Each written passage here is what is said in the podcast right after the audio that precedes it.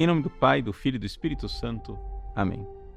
Meus queridos irmãos e irmãs, com grande alegria celebramos a memória de Santa Isabel da Hungria, uma santa extraordinária, grande exemplo de santificação no mundo. Quem foi Santa Isabel da Hungria? Bom, primeira coisa, aquilo que mais causa admiração é que é uma santa que teve pressa. Ela morreu com 24 anos de idade, no ano de 1231. Portanto, nós estamos aqui na Idade Média. Isabel, ela nasceu na Hungria, como seu próprio nome está dizendo, no entanto, ela foi destinada a se casar com um nobre na Alemanha.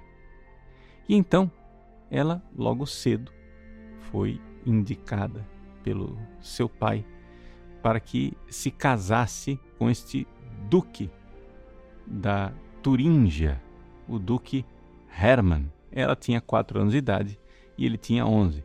É evidente que ela não se casou com quatro anos de idade, mas foi logo para a corte da Turíngia e ali ela foi educada. E quando chegou a idade do casamento, 13 anos de idade, ela se casou. No entanto, ela foi perseguida desde cedo, inclusive desde a infância, por causa da sua grande piedade e do seu amor a Deus. As pessoas criticavam a Isabel, dizendo: Ah, essa mulher vai levar o ducado à falência com as esmolas que ela dá. De fato, ela não somente tinha um grande amor a Deus e passava longas horas em oração, mas também era de um grande desprendimento e fazia o bem a todos os pobres e necessitados. Acontece, porém, que o seu marido, que era um homem muito de muito valor, destemido, partiu para lutar na cruzada, na retomada da Terra Santa em 1227. E de lá ele não voltou, porque morreu lutando nas cruzadas. E foi aí que a desgraça se abateu sobre a pobre Isabel. Ela, que era a princesa, esposa do príncipe que reinava sobre o ducado, se viu na desgraça porque quem assumiu o trono foi o irmão, o seu cunhado. E ele começou a persegui-la, porque não queria que os seus filhos fossem herdeiros do trono. Então Isabel foi exilada do palácio e ele, mal que era, o duque Henrique, ou seja, o, o seu cunhado, deu ordem a que ninguém acolhesse Isabel em sua casa. Vejam só, lá estava ela, expulsa do palácio, e agora nenhum dos seus súditos podiam acolhê-la em casa, e ela estava na rua, com quatro filhos precisando ser alimentados. A grande contradição da história é que aquele povo que tinha recebido tantas e generosas esmolas de Isabel, agora viam a princesa, a duquesa, bater em suas portas pedindo esmola e passando fome. Qual foi o resultado? As portas se fecharam para Isabel. Miseravelmente, ninguém teve coragem de ajudá-la, nem aqueles a quem ela ajudou. Ela que distribuiu esmola aos pobres, agora precisava de esmolas e nós encontrava.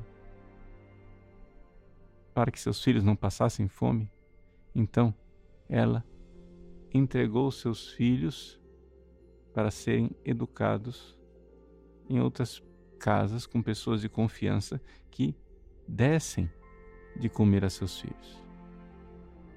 Esse período de privação e de miséria né, durou pouco tempo.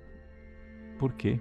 Porque logo em seguida, o seu pai, lá da Hungria, ouviu falar da miséria que estava vivendo a sua filha e repreendeu, então, o Duque Henrique para que desse dignidade a Isabel e destinou e deu a ela um castelo onde ela pudesse morar.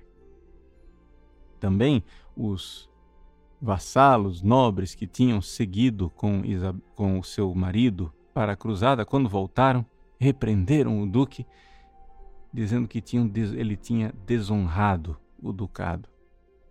Foi assim que Isabel então foi restabelecida no seu lugar de nobreza.